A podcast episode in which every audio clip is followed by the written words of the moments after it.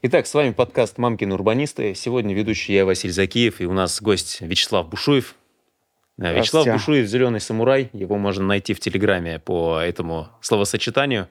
Э, Вячеслав довольно давно занимается бизнесом, предпринимательством а, и технологическим, и айтишным, и коворкинги.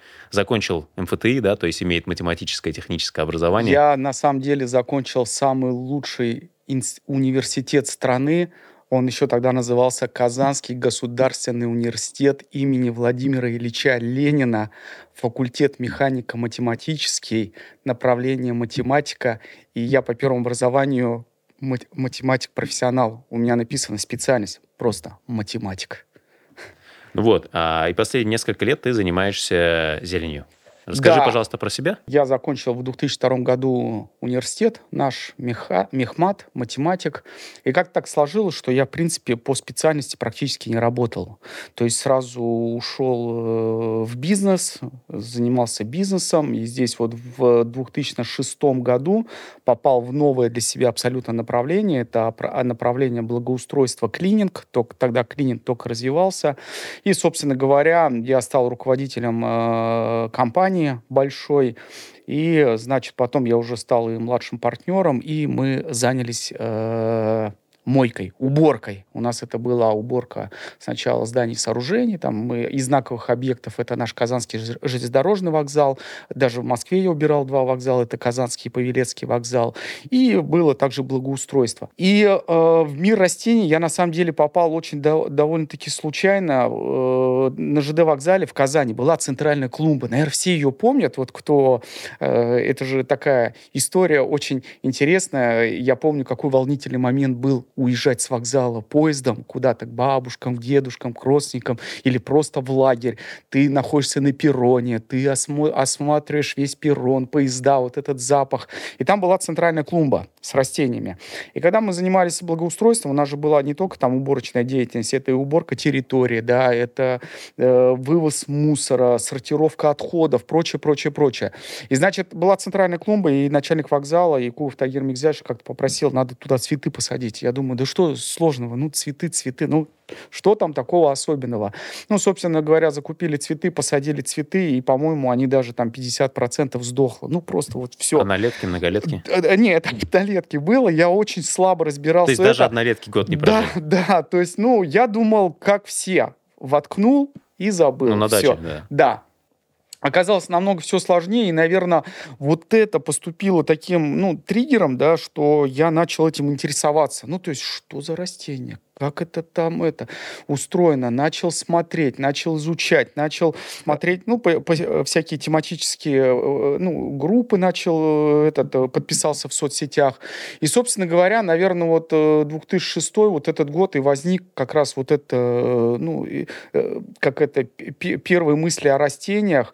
А в 2011 году я уже четко для себя решил, что я хочу заниматься только растениями. Только это вот такая отправная была точка – мы, э, я ушел с этой компании, значит, я в 11, в 12 я ушел, в 11 я уже э, придумал бренд, вернее, не я его придумал, придумала моя супруга, значит, Эко-Сити, и как-то вот, и, и, и причем Эко-Сити, мне название понравилось, оно было такое простое, без всякого вот это, экология города – Растения и экология города. Ну, это, в принципе, такие вещи, которые всегда э, ну, друг за другом ходят или рядышком. И, собственно говоря, вот, наверное, одиннадцатый год э, стоит э, обозначить как отправная точка, когда я начал профессионально заниматься растениями. И, в общем-то, мы успешно этим занимались. Я участвовал практически во всех программах, которые были в республике. В 2012 году была анонсирована у нас программа «Зеленый рекорд», нашим мэром Медшин Эль-Сураиш. Зеленый рекорд – это высадка 50 тысяч деревьев ежегодно в городе. Вот. А, кстати, классная программа. Это, наверное, первое вообще, что появилось такого вот интересного, когда мы начали поступать не как-то там как-то по гор вот Зеленхозовски, только это, ну, в хорошем э, смысле, ни в коем случае не критикуя, а то, что инициатива мэра о том, что надо высаживать деревья. Причем я помню эту встречу, она происходила в Казанской ратуше, а, привезли какого-то, по-моему, то ли итальянец, то ли испанец был, он как раз был а, специалист по урбанистике, И я просто был поражен, когда он сказал, говорит, я, говорит, поездил по Казани, вам не хватает 1 миллион это, деревьев. Я 1 миллион, как как куда так, их но, всех посадить, да? Куда, куда сажать это? И для меня это так это ошеломлением было. И, в общем-то, мы вот как раз перед универсиадой занялись, нам тоже поручили посадку растений. Это был Кировский район, Московский район, Новосавиновский район, Приволжский район. К 2013 году высадили 4000 деревьев, крупномеров. Первый раз их завезли, там с Польши все посадили. И, собственно говоря, потом это после универсиады программа плавно перетекла в интересную программу программу, она называлась, она, по-моему, сейчас до сих пор есть, «Парки и скверы», это уже анонсированная президентом. Я считаю, это уникальная, крутая программа. Вот реально. Когда не просто все было сосредоточено только в городе Казани, что только Казань, Казань, Казань, а это распространилось на все практически районы Татарстана. И в 15 Даже не просто крупные города, не а просто... в райцентрах да, появились да, райцентры. То есть, то есть э, у нас фактически что случилось? У нас в Татарстане случилась, я ее назову так, зеленая революция. Да? Мы что сделали? Просто пересмотрели все подходы, что такое э, озеленение, как создавать парки, скверы, как озеленять улицы, и начали этим заниматься практически во всех районах Татарстана.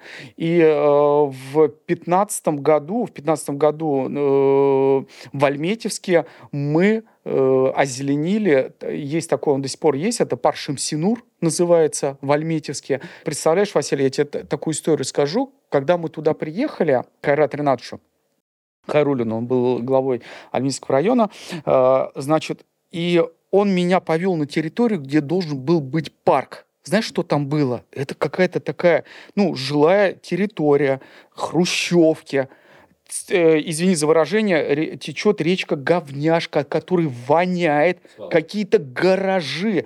То есть и там сидят алка... Ну, а, они алкаши были. Ну, просто вот с этими, с фанфуриками. Это ужас какой. Я когда это все увидел, я говорю, Айран 13, это, я говорю, там точно ну, будет Ну, мы как парк. бы все сделаем, да, да но здесь же все да, засрут обратно. Да, как, как из этого может быть парк? И я вижу, что это район такой достаточно неблагополучный. То есть там, ну, он говорит, ну, конечно, здесь будет парк парк, мы его назовем Шамсинур. Вот. Это, наверное, был мой первый серьезный опыт, когда я реализовал ну, озеленение, вот такой проект.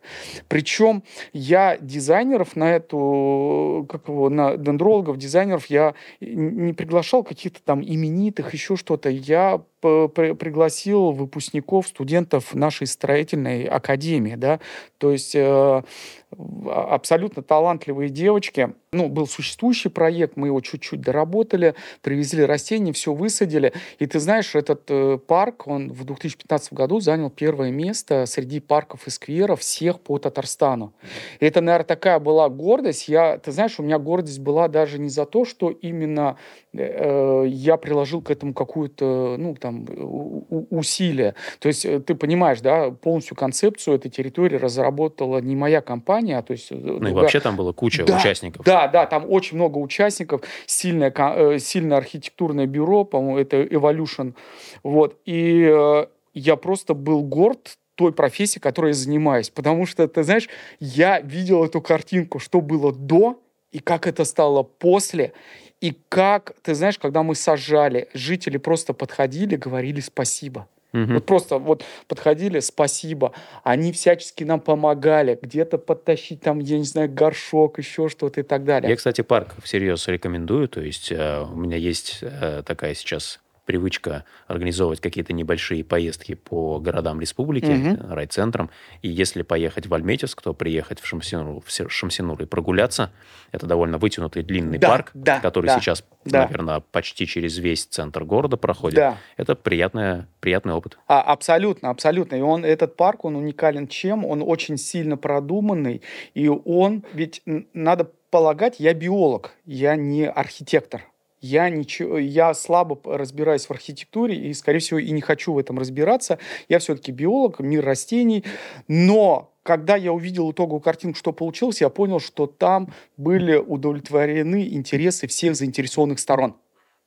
Дети, пенсионеры, средний возраст, спортсмены, просто э, совершенно верно, велосипедисты, кто играет Бегуны. настольные игры, шашки, шахматы, э, вплоть до того, что там шахматы же такие вот, можно было фигуры большие, ну, передвигать и так далее, вплоть до того, что там был литературный даже дворик, маленький литературный дворик, оказывается, там была библиотека, ну, есть библиотека, и то есть ты, по сути дела, берешь книжку и на свежем воздухе читаешь, ну, книгу. Прекрасно провел день, да? Да, да, совершенно верно. Эта программа, она начала активно с, с, с, ну, шагать по республике, и завезлось очень много растений, очень. Это и деревья, и кустарники, и так далее. Но, но, а как за этим всем ухаживать? Что дальше делать? Мы привезли такие диковинки, как, ну, когда, вот знаешь, эти называли там клен Royal Red – ну, клена с красным листом. Вау! Ну, это реально очень круто.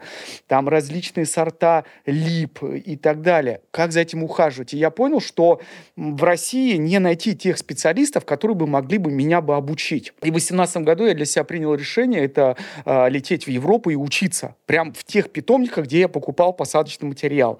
И, соответственно, я прилетел, я учился в Голландии. Ты, ты знаешь, э, хочу такое поделиться. Я уже, ну, я руководитель компании, я сделал интересные проекты уже в области озеленения. Я прилетаю учиться, я думаю, сейчас вот мы будем ходить учиться. Ну, попили с утра кофе, э, позавтракали и отправили фуру разгружать. Я такой, ну, обалдеть, вот это европейские принципы целый день разгружал фуру, собирал, потом отправили корни обрезать. Потом это, то есть до момента, когда меня начали учить, как обрезать лиственные деревья, э, прошло пару дней. То есть до теории? Да, не... да, да. Но это, ты знаешь, мне этот подход нравится. И я на самом деле, ща, э, когда я увидел этот подход, я его начал проецировать в компании Кассити. То есть любой сотрудник, который приходит, он, он не сразу начинает заниматься эстетской крутой работой, топиарная стрижка. Он сначала делает прополку, стрижет газоны, э, копает землю и так далее. То есть это право, надо вот все шаги пройти и потом подойти плавненько, ну вот, профессиональной деятельности. Вопрос по Голландии. Если э, ты говоришь, поехал учиться в Голландию, что это значит? Ну, то есть ты какой-то курс нашел? Это вуз? Что это? В чем состояла потребность обучения в Голландии? И я, мы высадили очень много растений, декоративных деревьев. Их надо обрезать. Их надо формировать. Им надо делать структурные какие-то обрезки. Кстати, слово структурный обрезка как раз первый раз там услышал. Я даже не знал, что такое в принципе понятие существует. Я понимал, что то, что сейчас происходит в городе, так называемый топинг, это неправильно. А в чем разница? Э, ну, э, смотри, э, топинг — это слепая обрезка. То, есть, это обрез... Да, да, да. Где нам это? То есть э, не опираясь э, на какие-то там почки, не, не используя техника на переводы, еще что-то. Я, э, ну, более дальше расскажу, что, почему штопинг такой плохой. Его все ругают и так далее. Вот. И, значит, я не знал, как, как эти деревья обрезать, что с ними делать. И, собственно говоря, здесь те наши партнеры, с которыми я до 18 года работал, с 18 года я не работаю с европейскими питомниками. Э, а, об этом я чуть попозже скажу, почему. Я поехал к своим партнерам чтобы меня учили, как обрезать лиственные То деревья. Есть, по сути, ты у поставщика спросил, а где этому научиться? А где, да, Тебе сказали, приезжай вот... в питомник, да, без проблем, пройдешь практику, и все будет это. Вот, и поэтому я туда поехал, э, это первое. Второе, Э, я хотел вообще, в принципе, понять, что такое городское озеленение, и я поехал и в Германию в том числе. Я побывал, первый, это Дюссельдорф, и я до сих пор помню, под каким я был впечатлением, когда я оттуда вернулся. Что Вплоть э, Самое основное, это, знаешь, есть э, понятие такое, по-русски не знаю, как это переводится, по-английски это development tree, да? Ну, development деревьев, да, mm-hmm.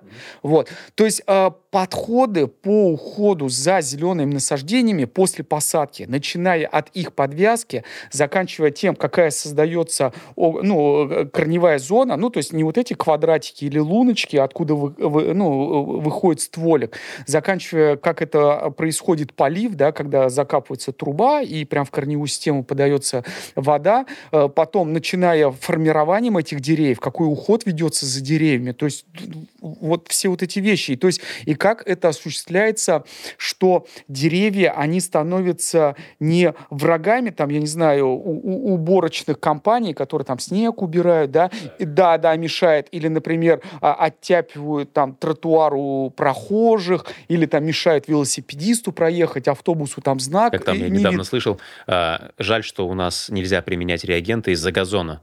Да, да, да, да, да, да. Не применяется противогололедные реагенты, там применяется гранитная крошка, которая гораздо интереснее, эффективнее. И мало того, что если даже эта гранитная крошка мелкой фракции попадет на газон, она не сделает ничего плохого газону, она, э, наоборот, улучшит э, в этот, э, структуру почвы. То есть уборка это надо... и вот эта зимняя часть, это вообще отдельный разговор. Если вы знаете хорошего специалиста в стране, который мог бы нам про это рассказать, порекомендуйте, пожалуйста, да. в телеграм-канале «Мамкины да. урбанисты». Вот, и э, продолжу, вернулся с обучения, и, знаешь, посетила такая мысль, что я не хочу работать так, как я работал до этого. Ну, то есть э, э, использую какую-то урывочную информацию, э, отрывки, посещение разнообразных курсов, семинаров и 50 И ну, я типа долго... по, по принципу и так сойдет. Да, и по принципу и так сойдет. Я понял, что я хочу именно профессионально заниматься растениями. И самое главное, какой я помню, я сделал вывод, я даже сказал своей супруге Татьяне об этом. Татьяна, по-моему, до 18 года я не профессионально этим занимался. Вот реально, я сделал такой вывод, но, слава богу, я э, самокритика, у меня все в порядке, и я сделал этот вывод. Это очень, э, это очень важно сделать этот вывод. Я сделал, нет, я хочу стать именно профессионалом, и я начал более глубинно уже вникать в вопросы, то есть я начал активно работать с нашими российскими питомниками, я начал ездить уже к ним на обучение, я начал посвящать очень много мнению агротехники, как это все произ... происходит, исходят, потому что все наши российские питомники, они раньше исходный посадочный материал получали именно из Европы. То есть они берут хлыст, и их задача вырастить крупномерное дерево. И, собственно говоря, наверное, я долго вынашивал план о том, куда мне пойти учиться я хотел получить фундаментальные знания. То есть именно я хотел получить биологическое образование.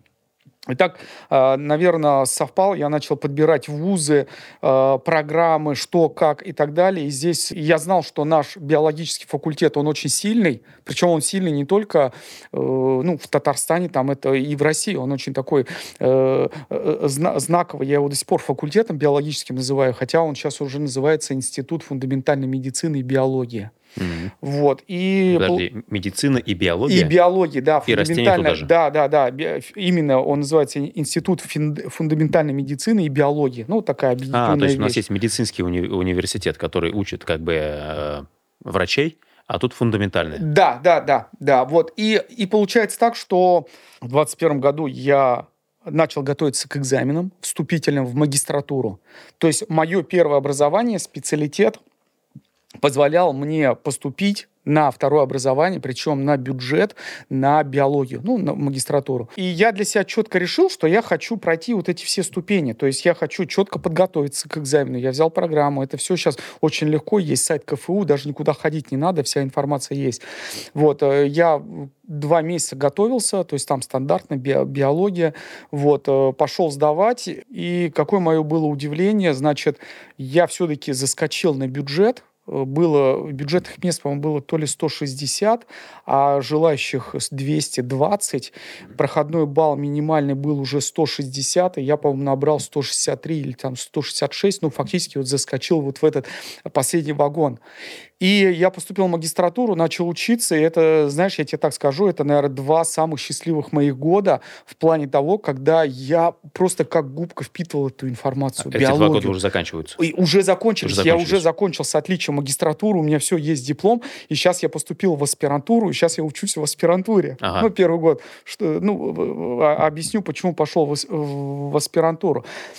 И это были такие два крутых года, знаешь, я я хотел разбираться на молекулярном уровне в биологии, ну, в растении, да, фитогормоны, что, как и так далее. Как губка впитал, э, вышел абсолютно просветленным человеком после этой магистратуры, с любовью этим занимался, э, был очень сильно поражен, как изменилась система образования, которая была в наше время и которая сейчас, она сейчас гораздо лучше. Как раз и пошел-то вот, наверное, в магистратуру учиться из-за того, что уже устал от поверхности знания, а хотелось более интересно и профессионально заниматься. И я взял э, дипломную работу, я ее два года писал, это почему же у нас плохо себя ощущает липы европейский сорт палиды на улице Кремлевской. То есть я написал практическую работу по практической улице, по практическим деревьям, которые по существующей проблеме. по существующей проблеме, и мы четко... А в чем там проблема? То есть это же у нас улица Кремлевская, такая пешеходная улица, да, которая сейчас идет прямо от Кремля до да, Федерального да, университета. Да, да. И на ней а, всегда сейчас растут угу. деревья. Угу. А, вроде бы нормально все, нет? Да. То есть что, а, что ненормально? Смотри, на самом деле ненормально на самом деле ненормально. Два года мы занимались. Я, я изначально хотел взять какую-то для э, написания дипломной работы именно практическую составляющую, именно с городским хозяйством, потому что там есть ну, много проблем, которые надо решать. И, значит, в чем вообще там проблема? Почему же там деревья себя плохо чувствуют?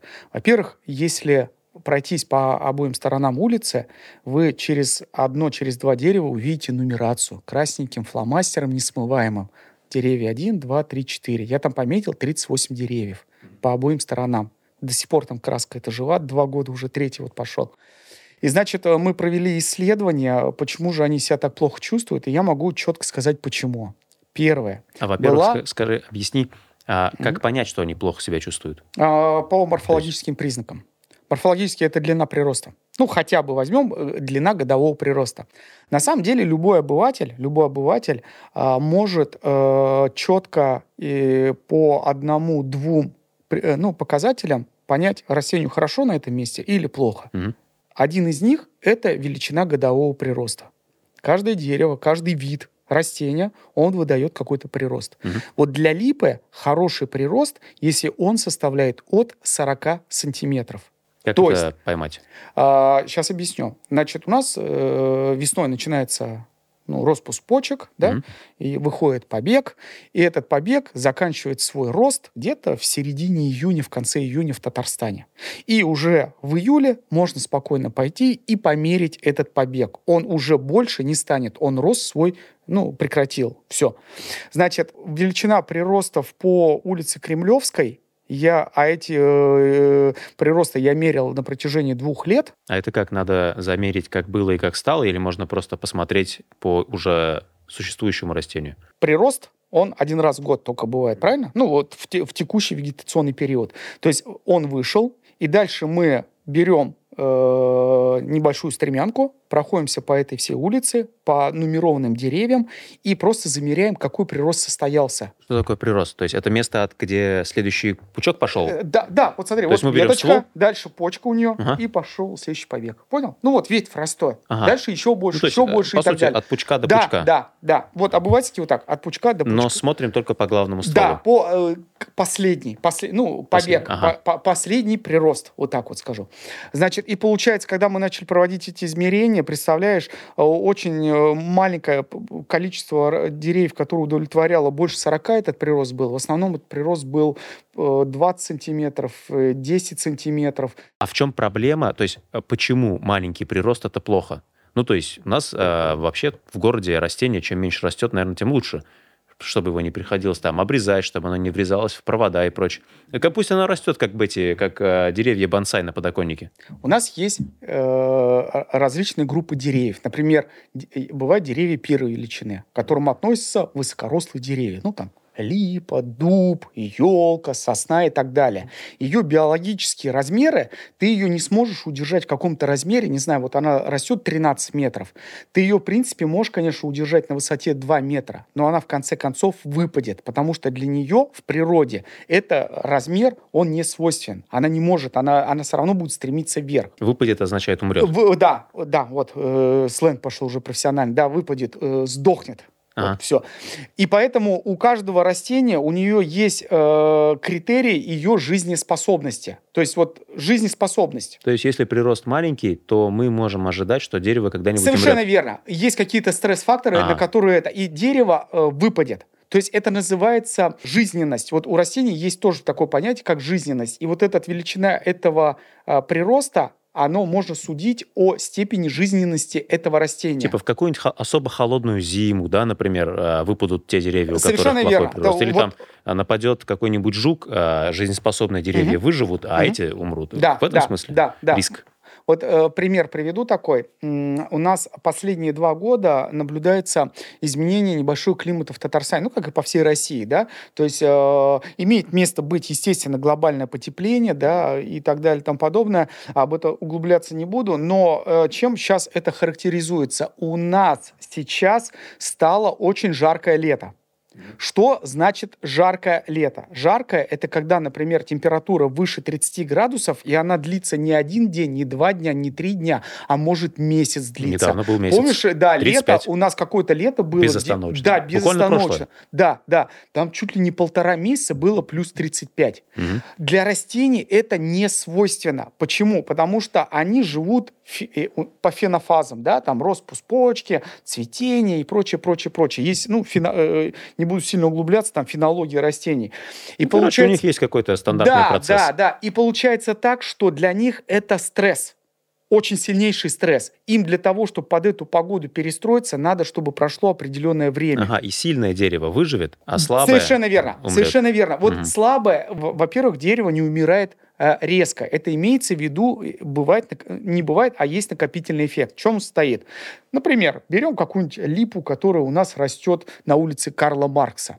Там старые липы все вырубили, посадили новые. Но э, я не говорю плохо, что вырубили старые. Э, санитарные вырубки, они должны быть. И то есть получается что? Посадили дерево, забыли. Ну, изредка поливаем из коммунальной машины. Ну, там что имеем? Проезжает и Да, поливает. да, растение начинает испытывать стресс. Это видно по э, величине прироста даже этого дерева, да. То есть у некоторых, я вот по Карла Маркса гулял, там и 10 сантиметров, есть и 15, а есть еще понятие отрицательный рост. Отрицательный рост, новая такая модная терминология, это не биологическое понятие, это когда дерево дает прирост ноль. Оно mm-hmm. должно дать, но оно ноль. Оно mm-hmm. просто остановилось в этом в росте. И получается, э, вот эти стрессы начина... у, у растений, антропогенная нагрузка, и оно все плохо себя чувствует, и происходит накопительный эффект. И смотри, дерево, когда выпадет, оно на самом деле, а, ему, этому дереву стало плохо еще 5 лет назад, ну, допустим, когда высадили. Но оно выпадет именно в этом году. Почему? Да потому что вот ее добило, ну, э, обывательски говорю, вот это плюс 35, когда было на протяжении полтора месяца. Она просто хоп, и все, и выпадает, и происходит сдох. И, соответственно, мы, как э, обыватели, можем прогуляться по Кремлевской, посмотреть, что прирост плохой, и это для нас риск. Это, риск, да, риск того, что риск, придется вкладывать риск. кучу денег в то, чтобы пересаживать эти деревья, когда они выпадут. Совершенно верно. И вот ты мне задал вопрос, э, так в чем же причина-то? Угу. В том, что э, ну, дерево-то выпадает. Я тебе так скажу, самая основная причина – это дерево растет не на своем месте ошибка в плант-дизайне. Ну, план, ну, де, в, ден, в дендрологии, в, де, в дендроплане. Там липа, вот эта европейская сорт палида, она не должна расти. Это результат твоей диссертации? Э, да, это результат, ну, не диссертация. А, дипломная работа. Да, дипломная работа, до диссертации еще далеко. Почему оно растет не на своем месте? Если мы заглянем э, в справочнике, ну, в России даже, если вот в Яндекс вести, где лучше растет липа европейская палида, там написана классика. Газоустойчивая, зимостойкая, все она переносит, городскую среду переносит, ей ничего не будет, да? Э, как показала практика, э, во-первых, липа первая А страдает, когда у нее нету э, места для развития корневой системы, для формирования, называется она корневая плита. Вот, там фактически липа растет, и это показало измерение этих приростов только хорошо там, где она растет в зеленой зоне. А это только в начале улицы Кремлевской, когда мы э, стартуем от Кремля. Ну и идем в сторону университета. То Справа-слева зеленая зона много земли под... По, да, развитие корневой системы. Ага. Для а, развития а корневой системы. Асфальт? А если везде вот ее... А, она, она начинает очень плохо себя ощущать. Угу. Это первый момент. Второй момент а, липе это европейский... Заканчивая этот момент. То есть плохо, когда сверху асфальт, потому что он землю делает мертвой? Или там э, имеется в виду, что там какие-то коммуникации, фундаменты? Места нет, да, места нет. То есть трехмерного места Да, нет? да, да, вот в трехмерное место. Это первое. Э, второе. Как правило, как правило, вот это с луночкой, и когда все под брусчаткой, это приводит к определенному процессу переуплотнения почв. Ну, ты понимаешь, да? Она плохо аэрируется. Там мало воздуха. Липоевропейская мало палида... воздуха, мало червяков. Да, да. Липоевропейская палида, она крайне чувствительная к почве. Ей нужна хорошие такие рыхлые суглинки с хорошим увлажнением, с хорошей воздухопроницаемостью. Это первый момент. Второй момент, который проблема была там э, получена, в момент посадки ей не провели такой очень важный агроприем, который должен всегда проводиться в городе, это так называемая предпосадочная обрезка. Mm-hmm. Что такое предпосадочная обрезка? Мы берем дерево с комом земли, привезли из питомника, дальше нам надо его посадить. Для того, чтобы произвести процесс стабилизации, чтобы э, сохранился баланс корней и наземной части и убрать нагрузку с корней, потому что мы же должны укоренить дерево в течение двух лет, правильно? Mm-hmm. Мы обрезаем сразу же крону на пирамиду. То есть, ну, сносим до 30% кроны. То есть, а, когда растение росло в питомнике, у него была а, развитая корневая система. Так. И эта корневая система соответствовала кроне. Да. Ну, условно, солнце греет, нужно успевать подтягивать угу. воду, угу. чтобы не засохнуть. Да, да. И когда мы а, пересаживаем, мы лишние корни, получается, обрезаем. Все равно происходит ну, обрез лишний, корней. Да. И мы должны уравнять. То есть в этот же момент должны обрезать крону. Бала... Да. И самое главное, это на самом деле вот мир это растений... всегда надо делать? Или... Э, всегда. Это, знаешь, это вот как мир растений, он на самом деле с, э, э, с чем-то даже сопоставим, как и мир э, человека. Вот э, представь дерево. У нас какой процесс мы в течение двух лет должны получить? Дерево должно укорениться. Что такое укоренение? Есть комик, она, э, корни должны выйти за пределы этого кома и, и к материнскому грунту, ну, присосаться. да, присосаться, ну да, вот присосаться, все, и э, процесс укоренения закончен, должен быть в течение двух лет. Угу. И мы должны сделать все для того, чтобы растение, дерево не тратило энергию на вот эту вегетацию, на э, побеги, на туда же надо каждой почке до, доставить питание и прочее, прочее. Мы жертвуем чем-то маленьким ради чего-то большого. Маленькая это часть кроны, в размере 30%, а что-то большое, это чтобы дерево у нас укоренилось, и потом оно выдаст все самые лучшие, ну, как бы, качества, когда оно укоренится. Но, к сожалению, к сожалению, есть такой момент, да, что у нас, когда высаживаются растения в, город, в городе, как правило, это под какой-то праздник делается, там, я не знаю, там, на Не день, хочется не терять эту да, крону, ну, да. надо, да, ну, вот придут гости и так далее, но, но с этим надо работать, надо с этим работать, да, надо все равно, э, да, об, обрежем крону, да, это будет выглядеть вот первый год так, но зато потом это будет все радоваться. То есть деревья высадили в 2019 году. 19, 20, 21, 22, 23, 5 лет. Василь, 5 лет, а есть растения, которые прирост, а еще есть понятие, знаешь, вот мы с тобой опять, как горожанин может что-то измерять, да? Ну, прирост, все, пошли, рулеточка измерили. А можно еще измерять обхват ствола. Дерево, когда растет, ствол-то растет, лидер, да, наш. И вот посадили, пришла бабушка какая-нибудь или молодой человек, да, измерил обхват ствола. Ну, то есть выходишь из дома, ближайшие Портной, крупные да, деревни. Да, да, и берешь, например, на высоте метр, метр тридцать. Mm-hmm. Ну, берешь, да, рисочку свою поставил или записал, сфотографировал, замерил. Дальше приди, пожалуйста, через э, год, ну, в следующий вегетационный период, да, и опять померь. Рисочку если... фломастером? Да, да, фломастером обычно не смываем. Ну, э, можно просто, я говорю, записать себе, что ты замерил обхват ствола на высоте от корня, ну, как бы от уровня грунта, там, метр тридцать. Mm-hmm. Ну, стандарт есть метр, метр тридцать, метр тридцать лучше. Все, замерили, допустим, 34 сантиметра.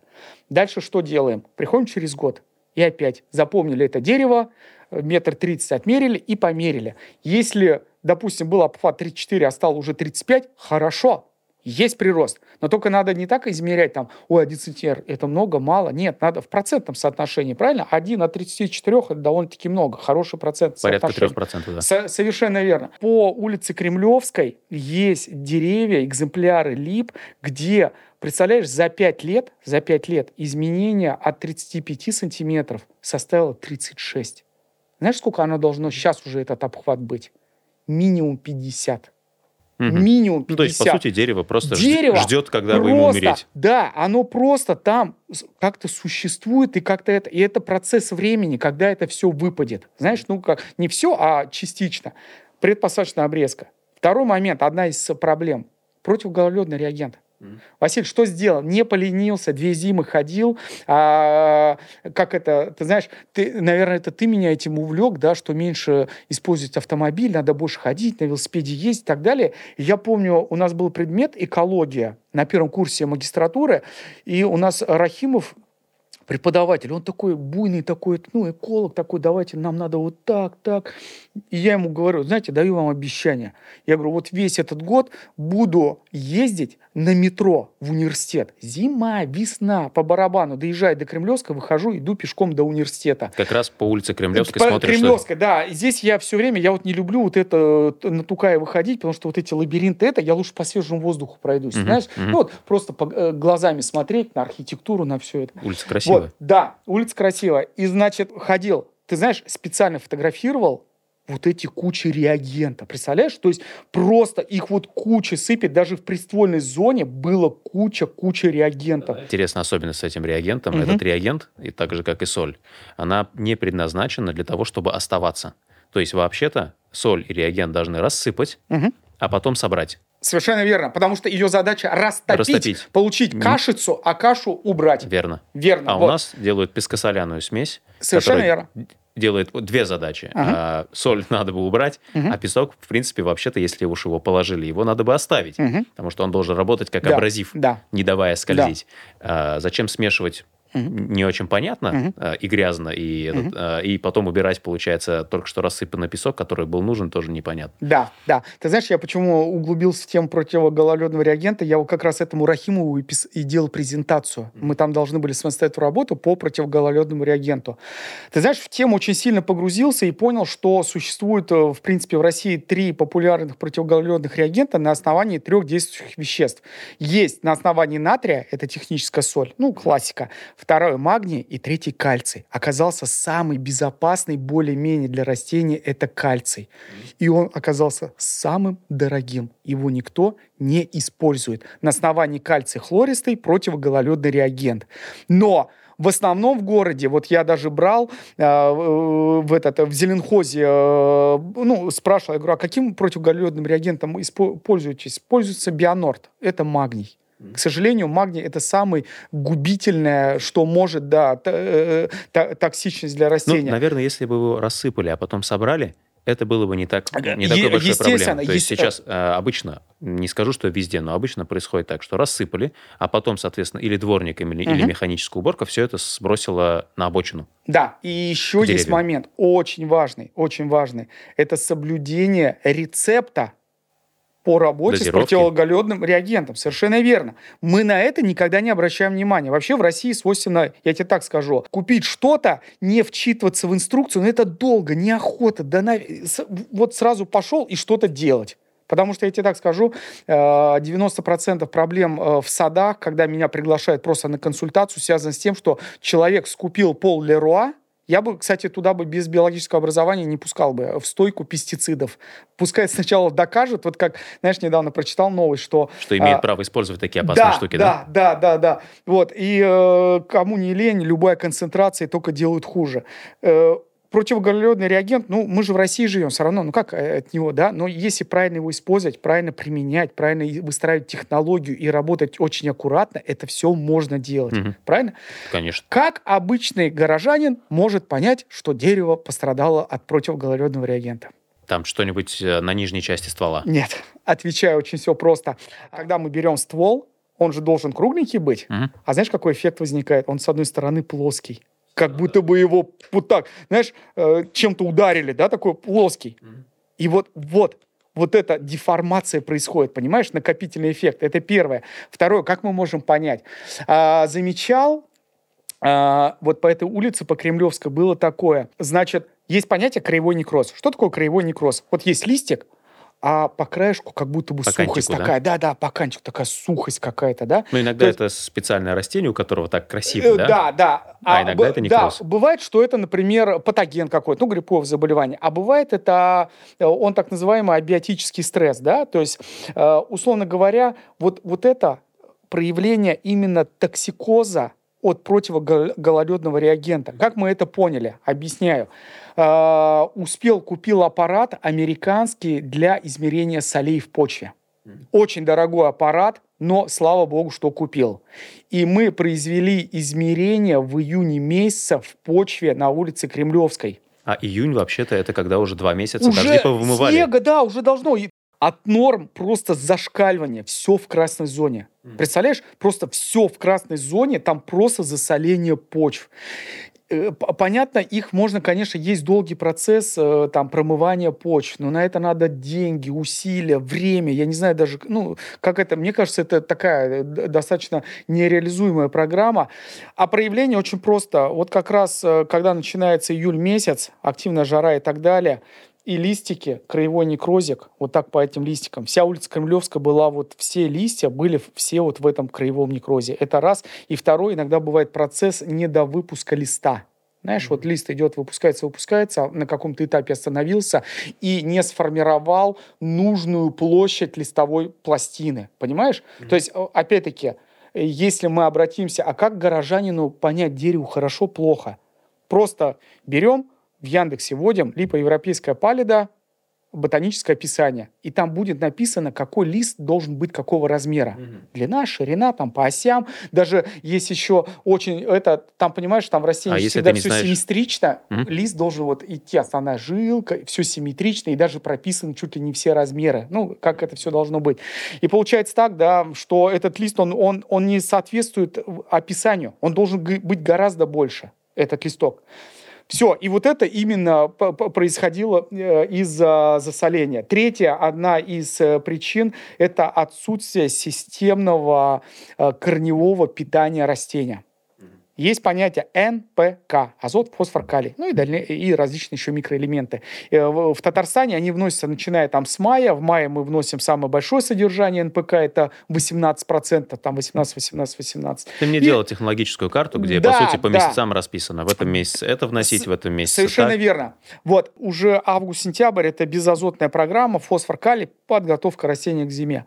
Вот, э, не было, э, я думаю, что там пользовались сухими какими-то удобрениями, растениями, которые просто даже, ну, и пользовались, скорее всего, сухими, вот эти, которые свою эффективность, ты знаешь, пройдет большое количество времени, пока это вообще, в принципе, дойдет до растений, и дойдет ли вообще, когда самое эффективное это водорастворимое удобрение. Ну и полив. Полив, системный полив должен быть. Что у нас происходит? У нас э, службы увидели, что опа, листик, э, по краешку сухость, воды не хватает, а да его заливать. Ну, то есть, а это, э, э, это так не работает. Проблема была вот не в этом. И то есть, получается, вот я тебе конкретно сейчас по улице Кремлевской расписал, ну, проблемы, причины, и как горожане могут за этим следить. Но основное, это дерево растет не на своем месте. Не там оно должно было расти. Определить, как определить сорт растения, которое перед тобой, что это за дерево? Ты знаешь, а, во всех администрациях есть э, карты, скорее всего. То ну, то есть, например, запросить. у меня не возникает проблем э, в районе, э, где я живу, а я живу в Кермосе, я живу прямо на границе Московского района и Кировского района, и считаю, что это самый-самый зеленый район города Казани. Я у себя в Кермосе когда что-то не знаю, просто обращаюсь в администрацию, мне отвечают. Они все знают. Они все знают, где у них что растет, какие сорта и так далее. Это первое. И второе, как правило, в момент посадки, в тот год посадки, всегда висят еще бирочки. Они висят бирки, с какого питомника и э, какой вид, там, сорт, ну, того или иного дерева. Но крутая идея, я тебе даже это скидывал, это все-таки сформировать в будущем, в настоящем базу с нанесением всех видов деревьев, чтобы каждое дерево имело свой уникальный код, да, ну, паспорт, где любой горожанин, представляешь, ты идешь, мы сейчас все же обложились модными айфонами, у нас все модное. Так э, подошли к дереву, висит бирочка, там QR-код, навели, и просто даже смотришь, когда его посадили, кто за это дерево отвечает, с какого он питомника, когда были произведены какие-то корневые, внекорневые подкормки, когда была осуществлена обрезка, кто эту обрезку проводил и так далее. Это очень интересно, кстати. Вот. Это вот... Ну, это как а... на собаку есть паспорт прививок, э, в ну, котором записывается, когда какие действия с собакой производились. Также и на дерево. Слушай, да? Василий, ну, э, ты знаешь, он... Некоторые вы... деревья еще дороже собак сейчас. Совершенно верно. Ты знаешь, он, я в Иннополисе часто бываю, в том числе и к тебе езжу. А, уже нам еду доставляют роботы, Яндексы, да, а, а, а мы до сих пор никак не можем деревья на просто элементарно нанести на карту. Мне кажется, эта задача намного проще, нежели задача заставить корову коробочку вести бургер куда-то, да? Там, Намного. Да, ну вот. А, но она организационная? Да, да. Это, у этого есть свои особенности. Да. Окей. Смотри, а, но э, ты говорил про обучение в Голландии, ты говорил про то, что сейчас учишься в России. Э, есть ли разница? Ну, подтверждается ли такое общее предположение, что обучение за рубежом будет лучше, чем в России на эту тему? Отрасль питомниководства и ухода за городскими зелеными насаждениями и прочее, прочее в Европе история гораздо длиннее, чем у нас. Я тебе так скажу, что все топовые питомники Голландии, Европы, они уже, э, их владельцы, это третье поколение, да, то есть они были уже дав давно заложены, и это, как правило, там, начиная от 600 гектар и прочее, и все то же самое, что касается ну, зеленых насаждений в городе. объемы, опыт, объемы, статистика, механизация, о, персонал. Совершенно верно. Вот я тебе пример приведу ну, все равно пытаемся на кого-то равняться, да, есть такое, ну, я не знаю, как у всех, у меня есть все, все время то, к чему бы я бы хотел стремиться, да. Mm-hmm. Я понимаю, что моя жизнь — это моя жизнь, я не собираюсь там проживать чью-то чужую жизнь, я буду проживать и, и свою жизнь. Но вот есть компания, она называется, причем она латвийская, Лабия Коке. Mm-hmm. Такое, представляешь? Компания, который занимается арбористикой, а в нашем понятии арборист – это человек, который пилит тополь, сносит ему вот так там 50%. На самом деле арборист – это тот человек, который профессионально занимается уходом за зелеными насаждениями. Они занимаются в крупных городах, они строят, они обслуживают крутые замки, ну, европейские, они работают по всему миру.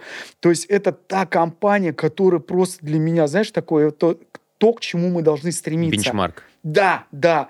И я вот смотрю на их подходы, и я понимаю, что это все результат не того, что они посетили курсы, ну, там, в Германии это, а это история. Ну, то есть это вот э, накопленный опыт, экспертиза, навыки, умения.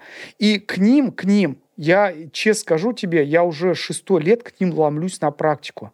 Я не... Сейчас я два года уже не ломлюсь никуда, но ты сам понимаешь. Вот. Я хочу туда попасть. Просто вот понять, а как это вот устроено изнутри, как они так круто работают с городским хозяйством, с мегаполисами, то есть они не только же там, я не знаю, там Рига, да, то есть это они работают и Лондон, и Париж, и какие-то э, феноменальные замки обслуживают, да, там по стрижкам, по опрескам, по уходам, перестройка э, там э, улиц, или вот эти красивые картинки, я первый раз у них увидел, да, когда огромный дуб, и когда строили дом, то там остановили всю стройку и окапывали вот этот дуб, целая операция была, э, транслировалась всеми стримерами, да, окопали там корневую систему на этот э, там, я не знаю, там 50 метров на 50 и пытались это все перевести, и успешно все это состоялось, понимаешь? Вот, там, ну, я думаю, что это история, и э, учиться в России, в России есть у кого. Я тебе так скажу, я недавно был на э, 20-летие факультета лесного хозяйства нашей сельхозакадемии. Mm-hmm. И ты знаешь, а там очень много уважаемых э, людей выступали, ну, с докладами. И я так был поражен, что некоторые а, новомодные там блогеры, специалисты доносят там какую-то информацию, которая такая, знаешь, ну там новая, что это, а это все есть. Все, это все было. Хорошо забытое старое, Это да? все хорошо забытое старое. Надо просто, знаешь, как это, условно говоря, вернуться назад. Видишь, сейчас э, перестали быть ученые династии вот эти, знаешь, там из поколения в поколение, там лесник, сын лесника, там племянник лесника и так далее. Вот, ну, я бы вот так не говорил, не задал, ну, не могу ответить на вопрос, где лучше учиться, там или здесь. Угу. Ну, а у тебя еще на толстовке написано «Неваки». Да. Что это такое и при чем здесь Япония? Да. А, расскажу. Значит, в восемнадцатом году я учился в Японии. А, Подожди, По... то есть в восемнадцатом году, закончив Голландию, и, и еще в Японию полетел учиться. Ты знаешь, да, есть такая целая отрасль, это неваки, ну, садовый бонсай, миниатюрные деревья, э, э, э, как ее грубо называют, японщина. Вот. И меня это заинтересовало. Ну, то есть, знаешь, э, посмотрел на эти Неваки бонсай, думаю, блин, круто, как это они вот так это делают? Mm-hmm. И здесь э, меня пригласили в одну интересную, ну, она не экспедиция называется, а на обучение, туда лететь в Японию. И я с удовольствием э, пригласили в Японию на обучение, я с удовольствием согласился, и мы полетели в Японию. Это были три незабываемые недели, то есть э, научился вот этой, ну, увидел, во-первых, воочию, что такое настоящий Неваки, бонсай, посетил очень много... Со специалистами пообщался, наверное. Да, со специалистами. Я увидел очень много э, садов. Я был поражен, насколько они трепетно относятся к садам. Василь, вот на, у нас бы в России такое. Это целый замотивированный штат людей – которые просто днем и ночью занимаются садом. Это, как правило, люди, влюбленные в сад. И, и эти сады, которым там некоторым по 200 лет, там это, да, они в великолепном состоянии. Они, некоторые сады пережили даже бомбежку, когда Киото бомбили. Mm-hmm. Вот, этот... Э, нет, Киото не бомбили, кстати. Киото, знаешь, почему не бомбили? Потому что тот э, генерал, который отвечал за бомбежку Японии, был в Киото и посетил эти сады, и поэтому он сказал Киото не бомбить. Ни в коем случае. Хорошо, предположим так, да? Вот. И, значит, э, я там отучился, приехал, и, знаешь, это вот такая, такое было просветление, ощущение другим человеком вернулся. У меня поменялось отношение к миру растений. Ну, абсолютно. Я понял, что это гораздо глубже, и, и растения надо понимать, надо с ними работать, и надо нам всем научиться по-другому к ним относиться.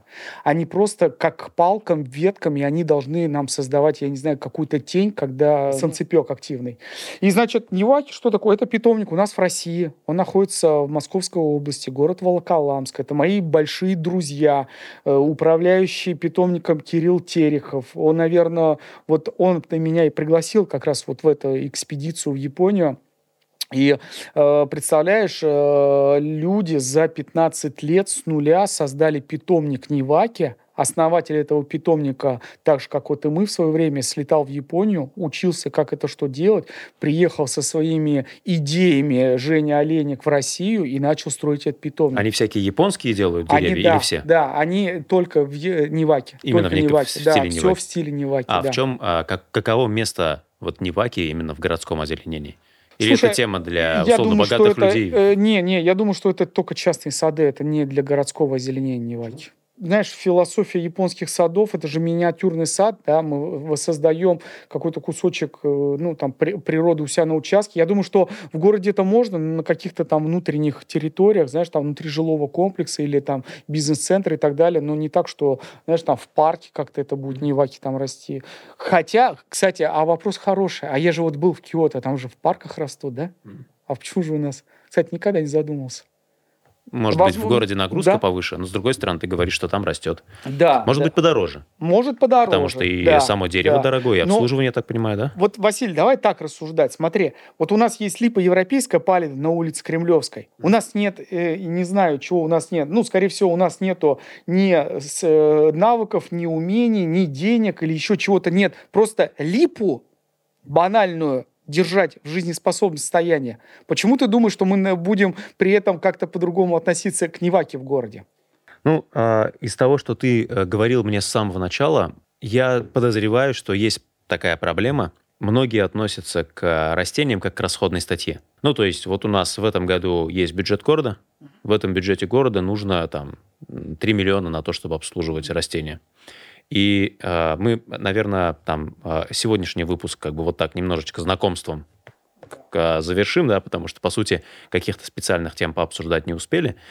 И вот про экономику именно зеленых насаждений в городе или даже у себя в, на участке мы, мы поговорим отдельно или там в рамках ЖК. Первое, что будут резать, это как раз вот эту статью. Ну, типа, дерево-то уже есть, но потратим вместо трех в этом году миллион, потому что бюджет маленький или там mm-hmm. что-то случилось, куда-то нужно выделить больше денег. И нормально. Mm-hmm. А по факту то, то, то, что то, чему ты меня научил к дереву, нужно как раз относиться как к инвестиции. Ну, то есть в дерево мы вкладываемся ежегодно, чтобы оно продолжало радовать нас. Ну, радовать там в широком ключе. Мы про это совсем ничего не упомянули, да, какая польза от дерева в городе или там э, на участке.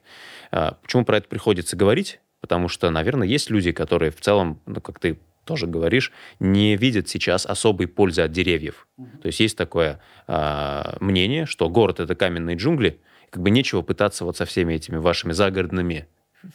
Привычками, фишками везде сделать газон, кустарник и деревья, лезть в город. Типа, ну, все равно не получится. Это как в машине пытаться посадить дерево. Не пытайтесь, смысла нет. То городу от этого есть польза, а люди от этого живут лучше, а городу от этого есть польза экономическая. То есть деньги, проинвестированные в э, растения, это не расходы. Это то, что увеличивает доходы города, ценность города а, и даже ну, конкретно финансовую выгоду города. Надо было с этого и начать, да, что растения, они какую пользу-то приносят вообще в принципе в городе? Ну, зачем они нужны? Да. Растения. Растения оказывают экосистемные услуги для города. Что они делают? Ну, из, э, из школьной программы биологии. Поглощение СО2, выделение кислорода, понижение температуры в городе. Э, один из моментов, который мы не можем измерить, а, возможно, может, какие-то уже и метрики есть, это психологическое состояние горожан. А метрика очень простая. А, на улицах, где появляется хорошее озеленение, квартиры становятся дороже. Сейчас приведу пример. Коммерческая недвижимость на первом этаже становится дороже. Совершенно верно. То есть это э, настолько просто сейчас измеряется. Да. Аренда коммерческого помещения угу. а, рядом с хорошим угу. озеленением становится дороже. Да, да. Понижение температуры, потом, э, значит, уменьшение преступности. Даже есть момент, где очень много озеленения и так далее. Это понижение э, преступности. И э, ты правильно сказал, озеленение – это не расход, это увеличение капитализации недвижимости, рядом с которым это озеленение находится. Пример приведу. Э, я, откровенно говоря, никогда этого не знал, но мне всегда таксисты говорили, ты знаешь, блин, вот у вас крутой ЖК, прям вот это, Потом мне начали уже таксисты говорить, искал здесь квартиру, нету. Представляешь, вот наш Хотя вот вообще это... он обычный. Да, обычный, абсолютно. Это у нас не бизнес-класс никакой, не премиум, не тяжелый люкс. Это обычный дом. А зеленка решила то, что в нашем доме не продаются квартиры очень дорого, э, цена аренды на 20% выше, чем в среднем э, по рынку. Мы же там допилили чуть-чуть это ЖК, да, то есть ты же понимаешь, да, что э, существует понятие баланс территорий. Mm-hmm. Это в свое время я еще в 2019 году или 2018 услышал, э, есть такой у нас Игорь Софиулин, он, кстати, в Казани даже выступал пару раз, по-моему, его и город приглашал, и э, он как раз вот инженер садово-паркового строительства. Баланс территорий четко прописано, когда мы производим благоустройство вокруг дома, сколько у нас выделяется процентов на э, пешеходные дорожки, на асфальт, там 5 десятых, сколько это Твое мнение, сколько на зелень, думаешь, по стандартам должно быть? Должно быть 40%. Даже больше, до 65 иногда доходит. До 65%. И получается Ну так, вот в автомобилизированном да, городе да. придется крышу тогда еще озеленять. Совершенно верно. Вот. А при этом, ладно, хорошо, разобрались с этими процентами, надо вот столько-то. А, а только деревья надо сажать или еще что-то? Угу. Ну, конечно, не только. Не только. Потому что дерево само по себе, оно, ну, это уже из того, что ты мне говорил, само по себе не существует. Ему нужно, а, чтобы рядом был кустик, и трава. Да, и причем да. не газон. Газон Био, это мертвая трава. разнообразие да. должно быть. Все существует в экосистеме определенной. Поэтому есть определенные даже нормы, на какое количество деревьев, ну, процентное соотношение, сколько должно быть кустарников, сколько должно быть цветов многолетних и сколько должно быть газонов. Понимаешь? Это все нужно для того, чтобы система работала. Ну, потому это... что должны быть червячки.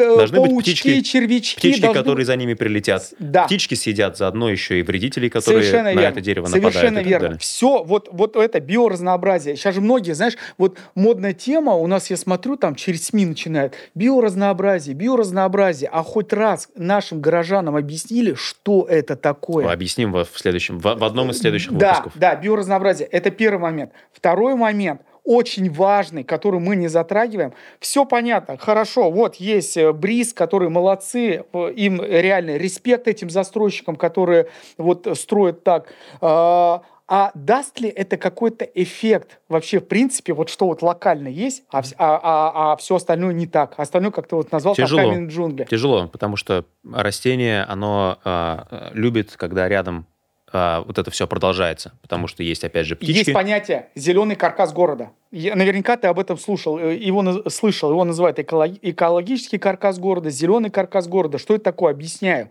Для того, чтобы, в принципе, город жил, был зеленым, растения оказывали экосистемные услуги и выполняли какая-то, ну вот, э, э, в полной мере эти услуги, должно что произойти? Надо создать этот каркас. Существуют в городе внутри какие-то парки, большие парки, островки зелени, да, ну так называемые. Дальше должны происходить как радиально такие зеленые ручейки. Это связующие звенья между вот этими парками и идет дальше, да, куда-то во внешнюю сторону. Э, ты знаешь, да, что в принципе, как вот раньше в советское время э, ну, э, формировались ну, города, да, то есть предполагались, э, предполагались какие-то определенные границы города, ну, что они, например, будут такие. И вокруг этих предполагаемых границ формировался пояс зеленый. Ну, я его называю Особенно, это, да? когда город промышленный, между, например, КАМАЗом и городом, где да. люди живут, там практически два квартала — это пустота, как раз засаженная деревьями, для того, чтобы отделить. Совершенно верно. Вот, и вот этот такой пояс зеленый, понимаешь? И он должен быть замкнут. И понимаешь, как получается? Вот представь, вот как будто бы наш город круглый внутри вот так парке. Потом начинаются звенья, определенные зеленые звенья, которые, ну, как бы сообщество. То есть, условно говоря, для чего это надо? Обывательски, ну, что паучок вы, вы, выехал, говорю, этот, вылетел с этого, да, и как-то вот без проблем куда-то появился, и, ну, там, э, э, за город. Или, например, бабочка прилетела, еще что-то. И то есть, вот основа — это вот этот зеленый каркас города. У ну, самые сейчас... дорогие в Мос... квартиры в Москве — это на Садовом кольце. Да. То есть, это как раз кольцо, угу. которое вот э, внутри города формирует да. такой зеленый каркас. Да, но там, там, знаешь, как там тоже есть вопросы в том плане, что э, сейчас, э, знаешь, есть такой аптекарский огород в Москве. Не, не, да, такая прям зеленый островок такой, знаешь, это несколько гектар. И вот он а, экосистемных услуг, наверное, оказывает больше э, в раз 10, чем все Садовое кольцо вместе с, выращ... ну, с посаженными липами, потому что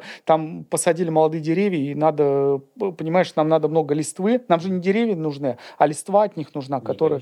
Да, не количество, а именно э, масса вот эта зеленая. И получается, проблема, она намного шире, начиная там от зеленого каркаса города, заканчивая заканчивая вот эти соотношения, сколько должно быть посажено, да, ну, там деревьев, там кустарников и так далее, и вот это начинает уже работать. Угу.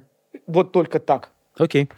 А, ну смотри, а, во-первых, очень приятно всегда тебя слушать, жутко интересно то, что ты говоришь. А, мы давай сегодняшний выпуск а, завершим и запланируем планы на следующие выпуски а, уже после того, после того, как завершим запись. Подписывайтесь на канал э, «Мамкин урбанисты», подписывайтесь на телеграм-канал «Зеленый самурай». Найти несложно. Э, Вячеслав там публикует информацию, которая к сезону актуальна с точки зрения вот, да. того, чтобы начать погружаться в эту тему. Мы пока даже не стали затрагивать, по сути, всерьез какую-то тему погружаться. Мы сделали некий обзор. То есть тематик — это, ну, например, экономика вопроса, польза вопроса, как реально это а, обслуживать, а, как а, гражданскому активисту присматривать, например, за своим двором, за своим ЖК, что есть хорошо, что плохо. Я вот на скидку уже четыре темы наметил. Если ты не будешь против, я нет, нет. приглашу и... тебя на будущие записи. Ты знаешь, Василий, еще вот очень интересная тема, о которой мы не задумаемся, это углеродный след. Потому что, к сожалению, от невладения информацией горожанами всем кажется, что машины наносят гораздо больше вреда э, выхлопными газами, нежели там, ну, что, что-то там другое. Э, этот миф очень легко развеять. Сейчас очень много... Э, я вот пользуюсь программой э, на сайте BBC, да, ты можешь ввести все свою жизнь, да, ну, что ты кушаешь и так далее и тому подобное, и она тебе программа выдаст какой-то углеродный след, вообще за собой оставляешь. Я вам так скажу, специально вот к выпуску готовился и ввел, э, чтобы, ну, за, зафиналить, да. Интересно, вот все любят бургеры, да, а производство бургеров, я сам этого, откровенно говоря, э, не знал, он, оказывается, наносит очень серьезный ну, э, урон экологии города и оставляет очень серьезный след углеродный. Я вот скажу. Значит, что я сделал? Я взял типичный гамбургер с говядиной и решил сравнить с автомобилем. Значит, что вышло? А, согласно журнала Scientific Reports, э, выбросы углерода в атмосферу от говяжьего бургера составляют около 6,67 килограмм СО2. Э, вот.